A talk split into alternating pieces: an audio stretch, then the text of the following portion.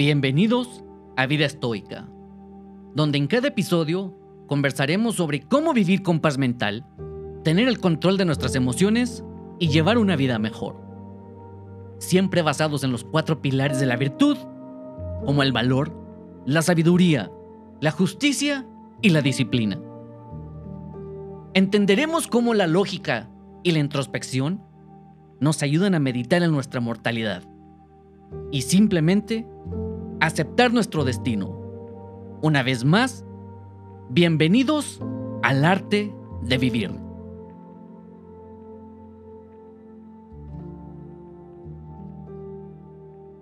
Progreso estoico.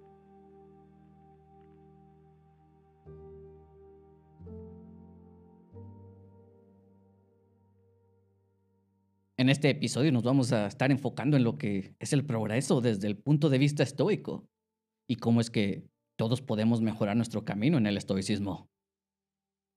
Para Séneca, el estoicismo es un camino filosófico por el que avanzamos para poder desarrollar un buen carácter.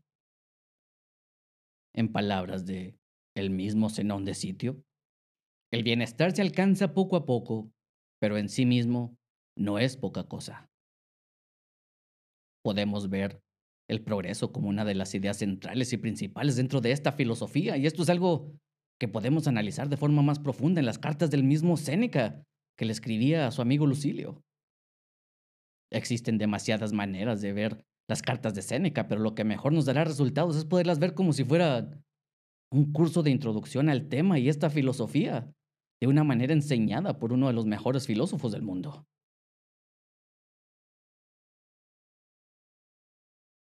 En estas cartas, Lucio Anneo hace mención muy frecuentemente sobre la idea del progreso, seguir progresando, dando ánimos a su amigo Lucilio y podemos ver que se daba ánimos hasta él mismo. La idea del progreso la identificamos desde los principios de esta filosofía en los mismos estoicos griegos. Podemos aprender de Diógenes Laercio, que fue el mismo Zenón, el creador de la escuela estoica, el que dijo que el bienestar se alcanza poco a poco.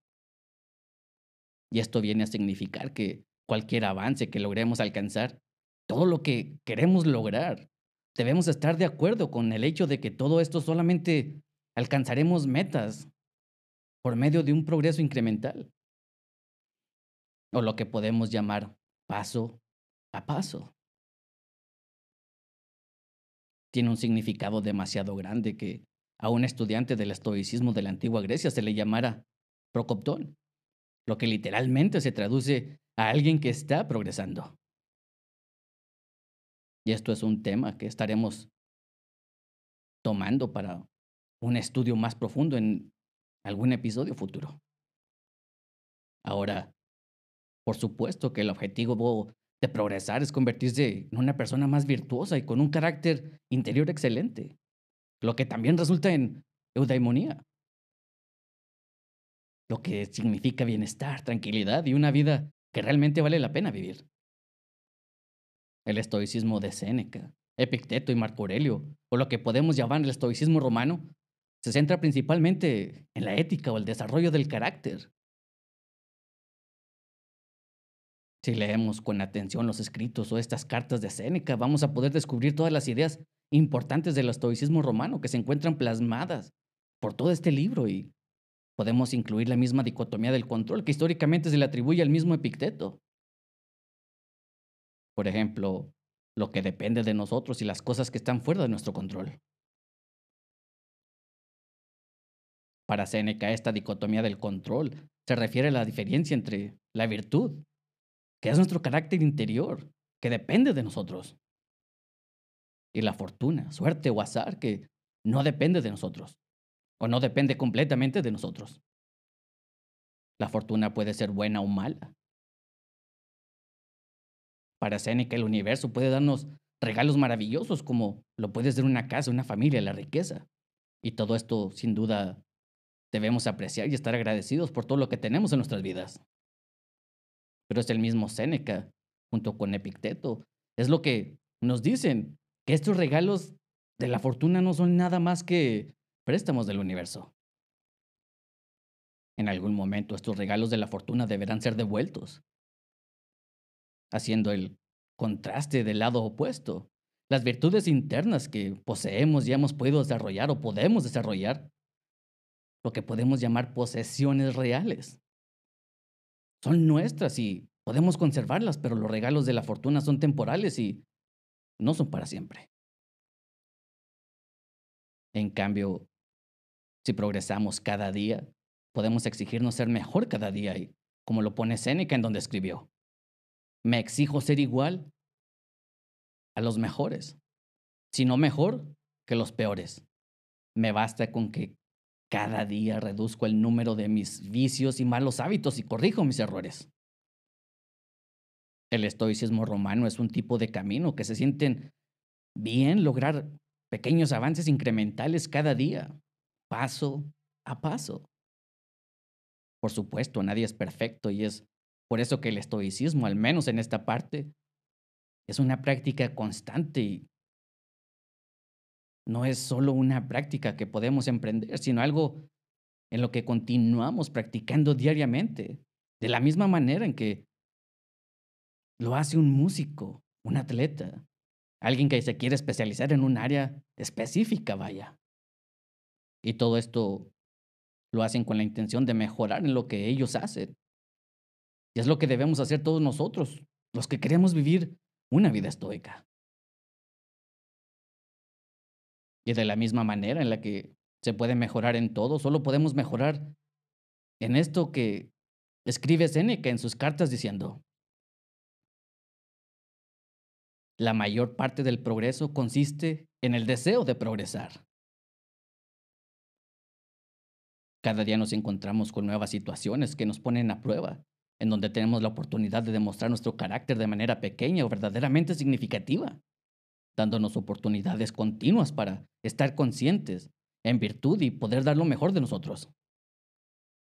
Nuestros mejores juicios o mostrarnos a nosotros mismos la sabiduría adquirida por medio de nuestro entrenamiento. Las mismas meditaciones de Marco Aurelio resaltan el hecho de que el estoicismo es una práctica diaria e incremental Solamente podemos imaginar por cuántos días el mismo Marco Aurelio reflexionó en su diario sobre cómo vivir una vida mejor. Cuando él se escribía estos mensajes, él estaba practicando sus propias creencias estoicas y a la misma vez reflexionaba sobre las maneras en las que las podría aplicar en su vida cotidiana. Podemos pensar que esta también fue una de las razones por la que Séneca escribía su filosofía en las cartas a Lucilio. Todos estamos conscientes de que cada día nos da una nueva oportunidad para la introspección, la autorreflexión, dando como resultado el mismo progreso. Las cartas de Séneca en sí mismos son un trabajo en progreso, tal como lo es poder desarrollar nuestro carácter. Eso también es un trabajo en progreso.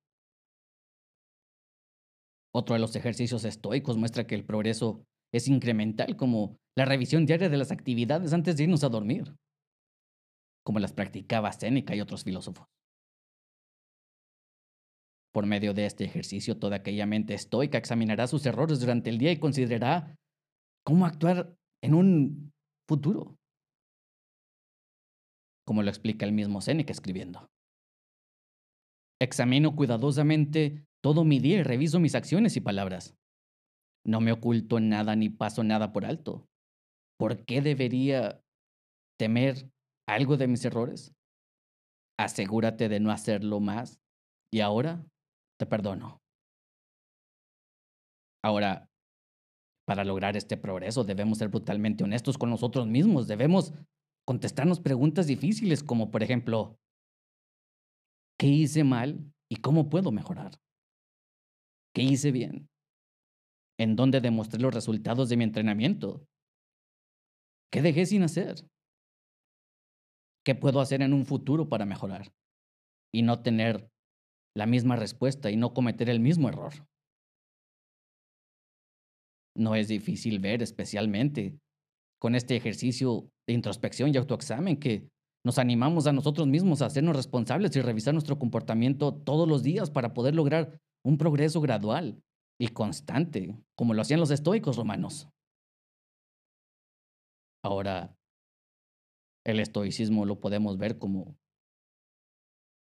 un camino con un destino real. En palabras de Séneca, la mente no puede estabilizarse a menos de que deje de divagar. Quien sigue un camino tiene un destino, pero deambular no es un destino, no tiene un final.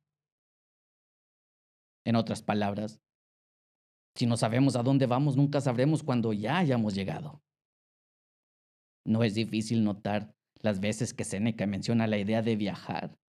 La utiliza esta idea como una metáfora, especialmente cuando habla de la importancia de tener un destino real en lugar de solamente ir adelante sin un destino. Para Seneca llegar a tener un destino real es algo vitalmente importante. Cuando tenemos un destino también nos es más fácil enfocarnos, concentrarnos, ser coherentes y una meta a la que debemos irnos acercando. Lo opuesto a no tener un destino implica una mente desestabilizada, falta de concentración, indisciplinas, inconsistencias y esto es lo que a lo que se refiere Séneca cuando utilice la palabra deambular. Cuando tenemos una meta o un destino verdadero, tenemos una razón para seguir adelante. Pero una persona que siempre está de un lado a otro, con la mente en todos lados, menos en sus metas, esta persona no tiene un destino y solamente está reaccionando a los momentos en los que el destino lo pone. Es aquí donde podemos ver y entender cómo es que tener un destino real encaja perfectamente con la idea de que el estoicismo es un camino porque existe un camino para llevarnos a alguna parte. La forma en que Séneca contrasta repetidamente la idea de tener un destino real con la idea de simplemente deambular no puede deberse a al azar solamente. Si bien es una metáfora intencional para explicar la comprensión general del estoicismo, la importancia del enfoque y la coherencia para avanzar. En última instancia, la meta o destino final de un estudiante del estoicismo es volverse una persona de virtud, desarrollar un carácter fuerte, estable y alegre que no sea arrastrado de aquí para allá por los vientos de la fortuna, el azar o la suerte. Ejemplos de estos nos encontramos en innumerables cantidades en las cartas que Séneca le escribió a Lucilio, por ejemplo, diciendo, quien sigue un camino tiene un destino, pero el deambular no tiene un fin. O, si bien viajar está bien, el deseo de viajar constantemente, similar al deambular, es señal de inquietud o de espíritu inquieto. Otra de las frases que encontramos en las cartas de Séneca al Lucilio es, a medida que progresas, esfuérzate sobre todo por ser coherente contigo mismo, porque un camino de propósito muestra que la mente está a la deriva en el mar, apareciendo aquí y allá, como arrastrada por el viento. No es difícil ver cómo es que Séneca usaba este tipo de metáforas consistentemente para describir cómo las personas en el camino estoico tienden a diferir de las personas que no son estoicas. Todo esto se puede resumir de una manera sencilla, como por ejemplo, un estoico sabe a dónde va. La persona que no tiene un destino no es una persona estoica. Una persona estoica se enfoca en sus metas y es consistente, mientras que el resto del mundo no lo hace. Una persona estoica tiene un propósito que lo está guiando una persona fuera del estoicismo se deja llevar por los vientos del destino sin poner ningún tipo de resistencia. Una persona estoica le muestra su gratitud al universo, mientras que otros solamente se convierten nada más en quejas para el mundo. Una persona estoica se da cuenta de que la felicidad es causada por las opiniones que tenemos de los eventos, mientras que otros solamente piensan en cosas materiales y externas teniendo la idea de que esto los hará felices. Y con este tipo de ejemplos podemos continuar sin llegar a un final de esta lista. Aquí podemos ver cómo es que se compone de diferentes partes de las dicotomías, cosas totalmente opuestas y tan similares a la misma vez. Ahora que lo podemos ver, que lo podemos tratar de entender de una mejor manera, podemos tratar de reflejarnos de vez en cuando. Si lo podemos hacer diariamente sería mucho mejor. Solamente así podemos tener una idea de que también nos está llevando y nos está yendo en nuestra práctica estoica. Además de que nos ayudará a encontrar un destino a lo que podemos aspirar. No podemos dejar de mencionar que nos ayuda a reflexionar sobre este tipo de progreso que hemos estado logrando. Esta puede ser una herramienta que podemos desarrollar por medio de los escritos de Séneca y algo que se puede convertir en algo realmente útil. Si podemos memorizar o mentalizar estos ejemplos que acabamos de mencionar, no será difícil encontrar el camino correcto que debemos tomar. Más allá, nos puede servir como una herramienta para inspirar un buen comportamiento y servirnos como recordatorio cuando nos estamos dando cuenta de que nos estamos desviando del camino. ¿Y tú? ¿Cómo sigues tu progreso estoico? Llevar a cabo estas prácticas estoicas en casa es algo que se te convierte en algo difícil? ¿Eres lo suficientemente valiente para ser brutalmente honesto contigo mismo y ser un buen estoico?